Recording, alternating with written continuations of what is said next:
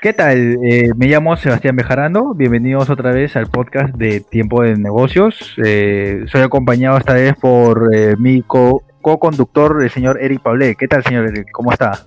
Bien, Sebastián. Este, aquí contento de poder tocar este, este nuevo tema que definitivamente va a ser de bastante interés para, para nuestra audiencia.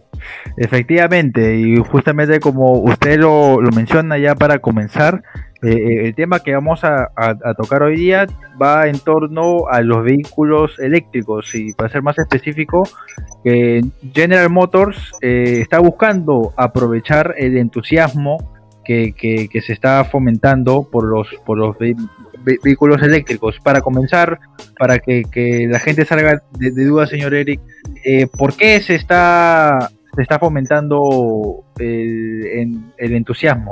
Bueno, Sebastián, las cifras que se, manejan a nivel internacional sobre eh, el, valor en bolsa de las acciones, cómo le está yendo al desempeño de, ciertas marcas a nivel internacional que ya no son clásicos este, eh, eh, de, estos vehículos de fierro y de motor y de combustión, pues este, está llamando la alerta porque eh, Tesla, para darte ya un nombre, ¿no? Tesla ha superado en valor, en acciones, en monetización, en todo a, marcas clásicas y lo ha hecho pues con, con, sus vehículos que definitivamente pues el que menos, el que menos está metiendo mucho dinero a esta nueva, nueva tendencia y quizás ahí ya están soltando las palabras, quizás Tesla sea el siguiente Amazon. ah, miren, pues qué, qué, qué, interesante ese... ese, eh, en todo caso, en lo que, en lo que respecta a, lo, a los carros eh, eh, eléctricos, obviamente estamos hablando de, de, un entusiasmo que se está fomentando no tanto a nivel mundial, por ejemplo, no en todos los países, pero en países, en algunos países principales o de forma más, más, más específica, ¿no? Estamos hablando a lo mejor, yo eh, imaginándome ahorita países como Estados Unidos, eh, me imagino países en, en Europa, porque de lo que tengo entendido estos vehículos a veces tienden a ser de, de un costo mayor, ¿no? Eh, por, el momento aparentan tener un costo mayor. Eh, lo, bueno de que estos costos mayores tienen una buena justificación en el tema de, rendimiento y en el tema del medio ambiente, o sea, hay una justificación de promedio. Sin embargo, también sabemos que cuando esto se vuelva un poco más, más estándar, más convencional, pues los precios van, van, a comenzar a bajar y va a haber mucha menor demanda por, por vehículos estándar, como ya estábamos acostumbrados y efectivamente pues se, va, se va a querer invertir en este nuevo formato, un vehículo quizás un poco más, más pequeño este, y un vehículo que también no, no contamina el medio ambiente. Fuera de las condiciones que efectivamente nos invita a Europa, que, que, ha sido uno de los países que efectivamente ha tenido bastante preocupación por el medio ambiente, pero, pero hay otros países, tanto en Asia como, norte de América que también manejan la misma tendencia. De, todas maneras, eh, hablando de ya de países, ¿cuáles son los países que se verían beneficiados por esto? ¿Cuáles son los que están produciendo y cuáles son los países que estarían eh, importando esos, esos carros?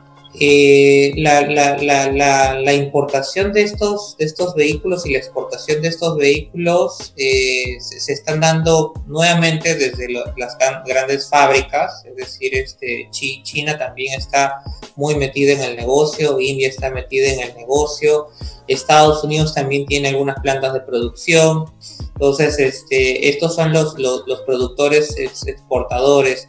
Y los mercados que vienen a ser también los mismos importadores, eh, coinciden en, ser casi los mismos, es decir, estamos hablando de, Estados Unidos, estamos hablando de, la misma China y de mercados europeos. Entonces, este, es, es, un negocio que, efectivamente está comenzando como tendencia en países o en grandes jugadores, como, como siempre son las cosas.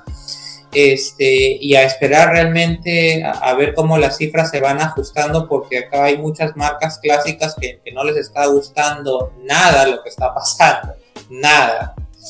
Interrumpimos brevemente este episodio para recordarles que la mejor manera de apoyarnos es siguiéndonos en Spotify y Facebook como Tiempo de Negocios. De igual manera, pueden comunicarse con nosotros para sugerir temas y también dejando sus opiniones. Muchas gracias. Mientras, mientras que, algunos, algunas partes se van a ver beneficiadas, otras no tanto. Eh, en todo caso, eh, enfoca a, nivel nacional, eh, usted, cree que esta, mm, se podría decir, esa nueva tendencia de utilizar carros eléctricos se vea reflejada en nuestro país en los, en los siguientes años o, aún no? ¿Usted considera que va a ser un proceso más largo? te digo de que ya, aunque a veces no, no, creemos que, que, realmente pueda suceder, ya están habiendo modificaciones en la normativa peruana para que se pueda aceptar la, importación de los vehículos eléctricos y obviamente también se pueda hacer el registro este, de propiedad de los vehículos en registros públicos. Entonces, este, ya, ya estamos, digamos, en Perú, ya estamos comenzando a digerir y entender que efectivamente las nuevas tecnologías sí o sí van a, van a estar acá a, la mano, sí o sí las personas van a comenzar a optar por, por, este tipo por este tipo, este tipo de transporte y, este, y por suerte en este caso, por suerte, eh, nuestra normativa ya se está adecuando. Lo, lo, lo, que mencionas, sí, yo, yo también creo que de poco a poco el cambio no es de un día para el otro. Sí, la gente por, por lo menos está comenzando a dar cuenta que el cambio sí va a llegar y veo que beneficia a, todos mejor. Eh, en todo caso, esto también se podría decir que va a ir un poco el, tipo de, no, no, no el tipo, pero a lo mejor las, las costumbres de algunos con consumidores, a lo mejor se podría decir de que las personas más jóvenes son las que están impulsando esto y a medida de que obviamente de que esto se vaya extendiendo el perfil también de esas personas vaya vaya cambiando. Podría darse y en este caso te, coincido contigo los, jóvenes este, en, esta en estas nuevas épocas están marcando muchas tendencias eh, nuevos hábitos y definitivamente son, son los primeros invitados a, a, comenzar a probar esta, esta nueva línea de vehículos. Es decir, sí, vamos a ver a los jóvenes definitivamente este, eh, buscando ser ecoamigables, buscando eh, no hacer mucha contaminación con el medio ambiente. Y sí, va a ser más adoptada por jóvenes que por personas un poco más adultas o clásicas, que, si te digo pues un Ford Mustang, definitivamente el que conoce la marca va a querer adquirirla, pero va a pensarla dos veces si realmente debería apostar por un vehículo altamente contaminante o por un vehículo un poco más, más pequeño y menos contaminante que son los vehículos eléctricos. Usted lo, menciona, eh, uno siempre tratando, y bueno, y como, como usted lo, lo había mencionado antes, el, alto costo de, esos carros obviamente se ve luego reflejado en, en, lo, en lo que uno ahorra en tema de, de gasolina y que obviamente aparte uno ayuda a no, a no contaminar tanto. Eh, bueno, en todo caso creo que hemos cubierto extensamente eh, este tema. Quería, como siempre, darle las gracias por, por estar con, nosotros y, y, poder conversar sobre, sobre este tipo de temas. Muchas, muchas gracias a ti y muchas gracias a Tiempo de Negocio, Sebastián. Nos vemos en una próxima ocasión.